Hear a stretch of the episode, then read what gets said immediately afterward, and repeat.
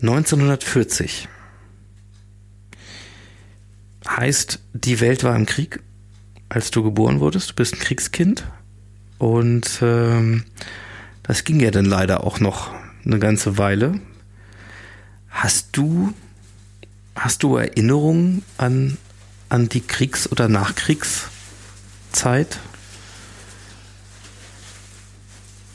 Also ich bin in Mailand geboren, wurde mit, ähm, das war schon Kriegszeit, aber in Mailand war noch, man konnte also noch normal relativ leben, wenn ich das richtig mitbekommen habe damals, aber mit 14 Tagen wurde ich schon nach Südtirol gebracht. Also meine Mutter kam aus Südtirol, dort hatte sie auch ein Haus und ihre Familie und äh, ähm, dort wurden wir hingebracht. Aber nach kurzer Zeit war nicht mehr Alarm, also konnten wir zurück. Also ich war mit 14 Tagen bin ich weggebracht worden, dann nach einiger Zeit wieder zurück und dann habe ich ein paar Jahre, denke ich, in Mailand gelebt und dann wurde ich wieder nach Südtirol gebracht. Das war dann, ich denke, 42 brach dann auch, wurde bombardiert und so weiter. Also bei uns auch das Haus war irgendwie äh, schwer beschädigt. Also wir wurden dann nach, wir Kinder, so drei Geschwister wurden dann nach Südtirol gebracht, ich nach Seis wo ich wohl auch eine ganze Zeit mit meiner Tante alleine war, als kleines Kind. Und habe dort gelebt bis, sechs, bis zum sechsten Lebensjahr. Dort bin ich auch zum, die erste Schulklasse habe ich mit den, meinen Bauern, äh, äh, Schulkameraden verbracht. Ähm, und dann mit sieben Jahren sind wir dann dann war der Krieg vorbei. Also, was war in der Kriegszeit? Ich habe die Kriegszeit nicht so richtig mitbekommen. Nur eins, es war für mich eine, äh, die Kindheit war in diesem Dorf. Wir hatten zwar nicht viel zu essen, aber das habe ich nicht so richtig mitgekriegt. Äh, es war eine wunderbare Zeit auf der einen Seite. Auf der anderen Seite äh, waren ein paar Vorfälle, die ich aber scheinbar nicht traumatisch in Erinnerung habe. Nämlich ich ging immer jeden Tag mit einem Freund äh, Milch holen an einem gewissen Ort und an dem Tag bin ich mal früher gegangen und an der Zeit, wo wir immer dort waren, ist eine Bombe genau auf diesen, auf dieses Haus gefallen. Die einzige Bombe eigentlich, die dort gefallen war, wenn ich das richtig äh, mitbekommen habe.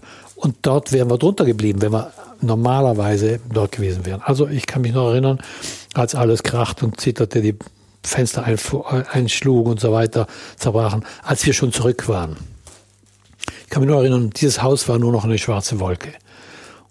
Und, aber ich habe kein, keine schlimme Erinnerung, ist wirklich wie so ein Bild. Und äh, dann erinnere ich mich, dass dann auch so ähm, schwer verletzte, blutige Leute da bei uns am, am Haus waren, deutsche Soldaten, die irgendwie gepflegt wurden. Und na, das war so, so ein paar Bilder habe ich. Das ist alles, was ich vom Krieg mich erinnere. Für den Rest äh, war ich einfach nicht im Kriegsgebiet, abgesehen von diesen kleinen Sachen.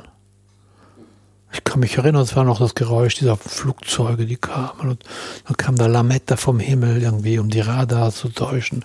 Also so, so, aber das sind, das sind ja Kindheitserinnerungen. Das ist nichts, nichts äh, mit Gewalt, nichts mit. Äh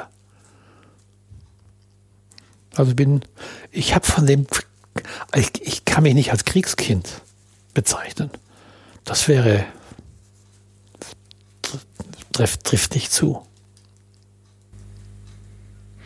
Und so in der, in der Nachkriegszeit, da wo du ja dann, ne, also mit Schule und so, das heißt, du warst in, in Ich war, also wir waren mit sieben Jahren, also mein Vater hatte ja alles verloren. Er hatte eine Firma, war alles zerstört worden er hat dann, äh, war, kam aus der Gefangenschaft zurück, abenteuerlich, wie er das alles gemacht hat, un unglaublich. Also hat sich gezeigt, was für ein guter Mensch er war, hat immer was Glück gehabt. Er hat es Glück genannt, aber ist immer an, zu ihm zurückgekommen, was er vorher gegeben hat, hat er auch. Und äh, hat dann, äh, ist dann äh, nach Mailand geflohen, kann man fast sagen. Weil in Südtirol hat er sich, äh, war zurückgekommen, aber er hätte dort bleiben müssen, er ist aber nach Mailand geflohen. Er wollte unbedingt seine Firma wieder aufbauen, hat das noch gemacht. Und dann ist es ihm gelungen, dann im 47 sind wir dann, hat er irgendwie ein Haus äh, gehabt äh, in äh, so etwas eine, eine Zugstunde von Mailand entfernt. Da haben wir dann gewohnt. Für mich als Kind halt wiederum schönes Haus mit Garten, also wie sich mein Vater das leisten konnte ohne Geld. Ich habe auch keine Ahnung, es war unglaublich. Und dann fuhr ich äh, mit meinen Geschwistern jeden Tag oh, halb fünf Uhr morgens aufstehen nach Mailand, um dort in die deutsche Schule zu gehen.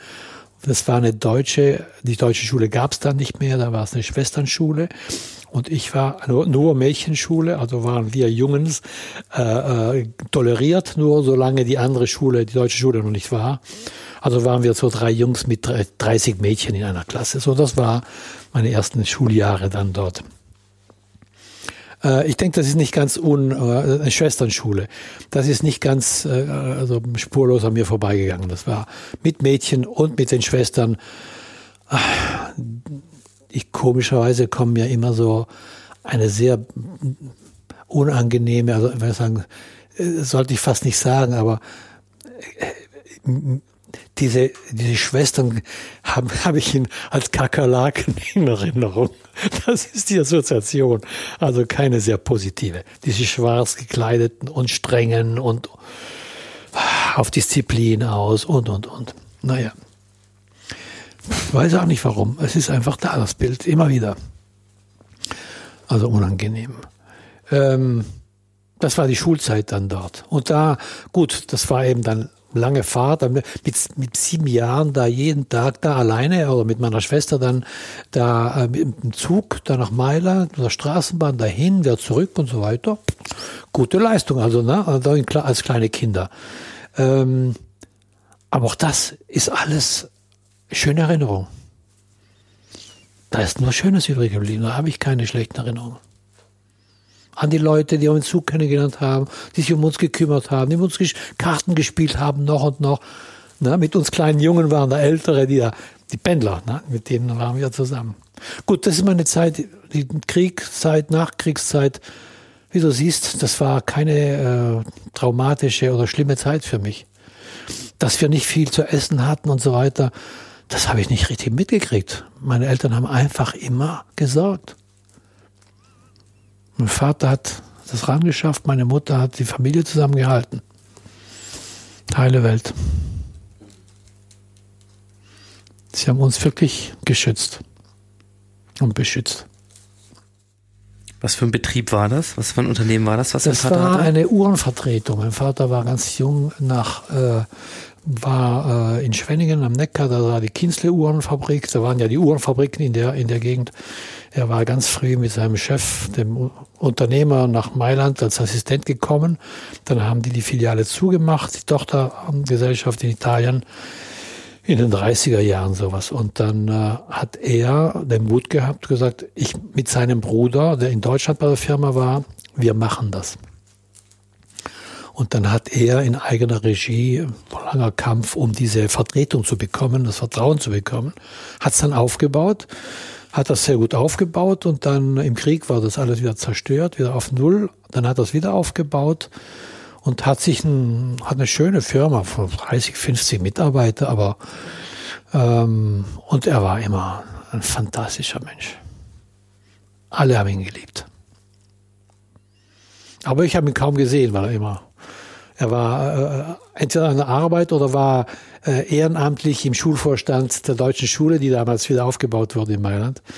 Und da war er der eigentlich, der alles gemacht hat. Er war der zweite Vorsitzende und also, wenn er nicht das hat gemacht, dann hat er abends noch das gemacht und für uns ist wenig davon übrig geblieben. Und das ist so das übliche Schicksal von vielen, die den Vater kaum sehen.